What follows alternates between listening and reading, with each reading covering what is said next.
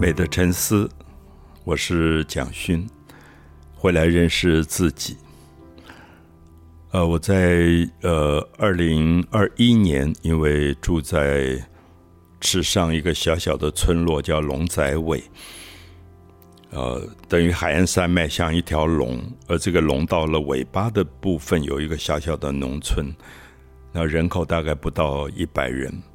啊，因为三级警戒，我当时没有回台北，我就想，如果要隔离，我最喜欢隔离的方式是被大自然隔离。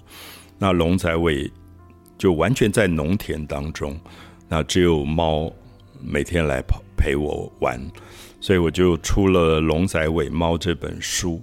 那出来以后。呃，台南的合通文化基金会就让我在台南、高雄各有一场新书发表会。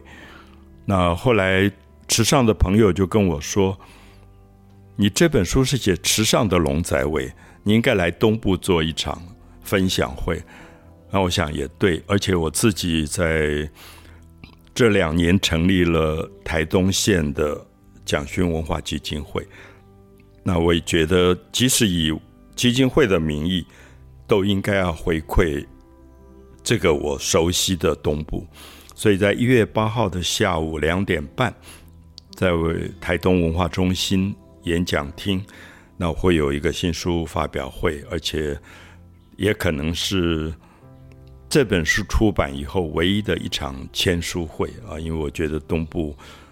好像我也比较放心，因为在疫情当中，我把所有人跟人接触的签书会都取消了。可是我想在东部，好像比较可以放心的跟人接触。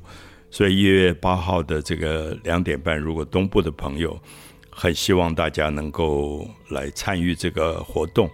那三年疫情，大概很多台东呃的朋友也疏远了。因为过去我大概台东文化中心每一年有时候一次，有时候两次都有活动，都有演讲。可是因为疫情，很多都取消了，所以我很高兴，二零二三年的第一场演讲一月八号下午啊，是回到台东，跟台东的朋友们见面，谈龙仔尾猫。